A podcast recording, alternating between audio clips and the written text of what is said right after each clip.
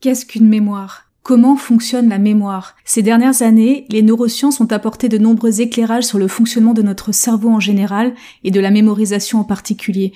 Des éclairages qui permettent de construire des stratégies concrètes et efficaces pour retenir plus efficacement et dans la durée toutes les informations que nous avons besoin de retenir. Dans l'épisode d'aujourd'hui, je vous propose de plonger ensemble dans le monde fascinant de la mémoire et de son fonctionnement. À tout de suite.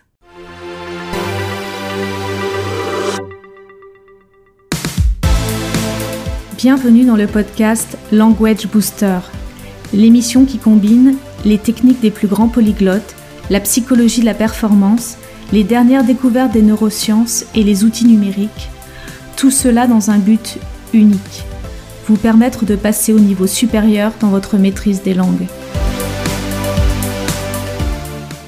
Le cerveau est la machine la plus perfectionnée et la plus extraordinaire au monde. Il accomplit de grandes tâches et il les fait tout en parallèle, bien plus qu'un ordinateur. Côté mémoire, sa capacité est énorme et on peut stocker des millions d'informations et de souvenirs pendant toute une vie. Cette capacité de mémorisation, même si elle est connue, reste encore en partie mystérieuse. Pourquoi?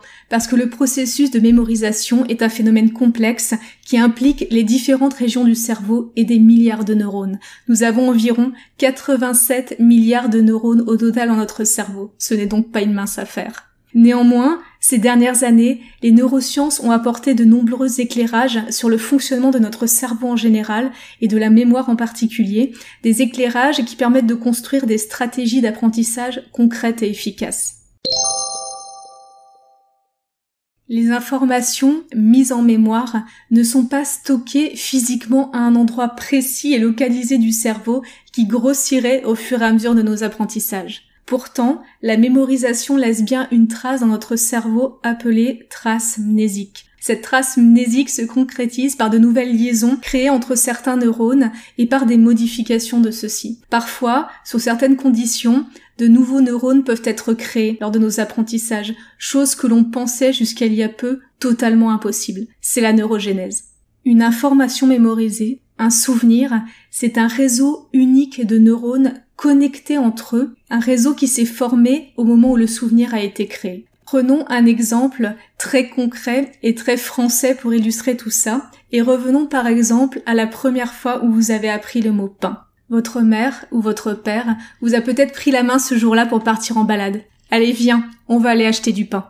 Même si vous ne saviez pas initialement ce que signifiait ce mot-là, vous allez l'apprendre bien vite. Vous entrez dans la boulangerie. Et là, vous vous faites littéralement envelopper par l'odeur délicieuse du pain frais. La zone correspondant aux odeurs dans votre cerveau s'active. Vous entendez de nouveau ce mot inconnu, pain, alors que votre mère désigne d'un geste au boulanger quel pain elle souhaite acheter exactement. Les zones visuelles et auditives de votre cerveau s'activent à leur tour. À la sortie de la boulangerie, votre mère s'arrête un instant et vous donne un petit bout de pain. Vous faites tourner le crouton entre vos petits doigts boudinés et vous touchez la surface, dure et croustillante. Vous découvrez la mie, blanche et tendre. Il s'échappe de tout ça une odeur délicieuse et en moins de quelques secondes, voilà que vous croquez dedans avec les quelques dents que vous avez à ce moment-là. Et c'est tout simplement délicieux. Dans votre cerveau, c'est un festival. Les zones correspondant à vos cinq sens s'allument comme un sapin de Noël. La vue, le toucher, l'ouïe, l'odorat, le goût. Sans compter que vous passez sans doute un bon moment, que le soleil est doux. Il y a peut-être même un petit vent frais ce jour-là, et vous vous sentez bien. Vous vous sentez joyeux, vous ressentez des émotions délicieuses. Les différentes zones du cerveau qui se sont allumées se connectent entre elles. Dans votre cerveau, une mémoire est née. Le mot pain, la mémoire du pain dans votre cerveau, c'est donc un réseau de neurones qui relie tout ça. L'odeur, le goût, le son du mot pain, sa texture, sa couleur, mais aussi des émotions et bien d'autres choses. Les anglo-saxons ont une formule exceptionnelle pour résumer ce principe. Neurons that fire together, wire together. Les neurones qui s'activent ensemble se connectent ensemble. Et alors que se passe-t-il une fois que cette mémoire initiale a été créée? Chaque fois qu'elle est remémorée, le réseau de cette mémoire s'active.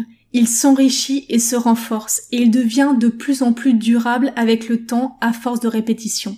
Si par contre la mémoire créée n'est jamais utilisée, alors nous finirons par l'oublier. L'oubli est un phénomène qui peut paraître injuste et profondément décourageant, notamment quand on se trouve dans une situation où on doit mémoriser une très grande quantité d'informations. Mais il fait partie intégrante de la façon dont notre cerveau fonctionne, et c'est une excellente chose, car je vous promets que nous n'avons pas du tout envie de retenir tout ce qui nous arrive, tout ce que nous voyons, entendons, sentons et ressentons à chaque instant tout au long de notre vie. Ce serait littéralement écrasant de garder tout ça en mémoire. L'oubli participe donc d'une logique générale de filtrage que le cerveau applique en permanence. En filtrant les informations internes et externes, il nous aide à focaliser notre attention à l'instant T et nous permet d'augmenter notre concentration. En ne gardant en mémoire consciente que les informations importantes et utiles, il ne surcharge pas notre conscience et ne gaspille pas de précieuses ressources. On peut aussi voir le mécanisme d'oubli du cerveau comme l'autre facette de son extraordinaire neuroplasticité. Les réseaux utiles et sollicités sont constamment enrichis et renforcés. Ils s'ancrent de plus en plus profondément dans le cerveau. Certains deviennent même des automatismes. Les réseaux peu sollicités, eux, s'affaiblissent, passent en arrière-plan et laissent la place à d'autres réseaux. En nous permettant d'oublier, notre cerveau nous permet donc aussi de nous reprogrammer. Il nous permet de ne pas rester enfermés dans des schémas figés et automatiques et donc d'évoluer et de nous adapter tout au long de notre vie. Je trouve ça extrêmement positif et libérateur. Bien sûr, la contrepartie de cette libération et de cette liberté d'évolution, c'est l'oubli. En termes de mémorisation des connaissances, vous entendrez souvent parler de la politique use it or lose it du cerveau. En français, on dirait utilise-le ou perds-le, mais je trouve ça beaucoup moins joli. Le cerveau ne conserve que les connaissances importantes et utiles pour vous. Ce qui est crucial pour votre survie est ce que vous utilisez régulièrement. Tout le reste, il l'oublie. Alors quand on dit que le cerveau oublie, cela ne veut pas dire qu'il ne reste aucune trace dans votre cerveau de tous les apprentissages que vous avez pu réaliser. Comme le montre la courbe d'Ebbinghaus, il reste toujours une trace mnésique de ce que vous avez pu apprendre, aussi infime soit-elle, et cette trace rend les nouveaux apprentissages d'une même information plus faciles. Néanmoins, cela signifie que cette trace s'est considérablement affaiblie dans votre cerveau, car vous n'utilisez pas l'information que vous avez apprise. L'information est passée à l'arrière-plan, à un niveau plus inconscient, et elle n'est plus directement et consciemment mobilisable.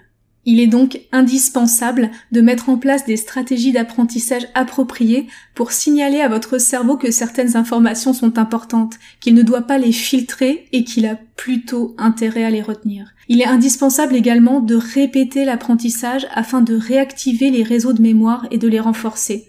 Et il est également indispensable de créer dès le départ des mémoires fortes, des réseaux forts afin d'augmenter nos chances de retenir l'information dans la durée. C'est ce que je vous propose de voir ensemble dans le prochain épisode. À tout de suite. Pour les personnes qui ont besoin d'un support visuel pour mieux apprendre et retenir les choses, vous pouvez retrouver cette matière sur le fonctionnement de la mémoire dans le Starter Kit. Le Starter Kit, c'est une série de vidéos gratuites pour comprendre le chemin vers la maîtrise d'une langue étrangère, les freins qui se dressent inévitablement sur notre route, comme la courbe de l'oubli que nous avons abordée dans l'épisode précédent, et comment bien sûr les dépasser. Je vous mets le lien direct vers l'espace de formation Language Booster dans la description de ce podcast. À tout de suite dans le Starter Kit.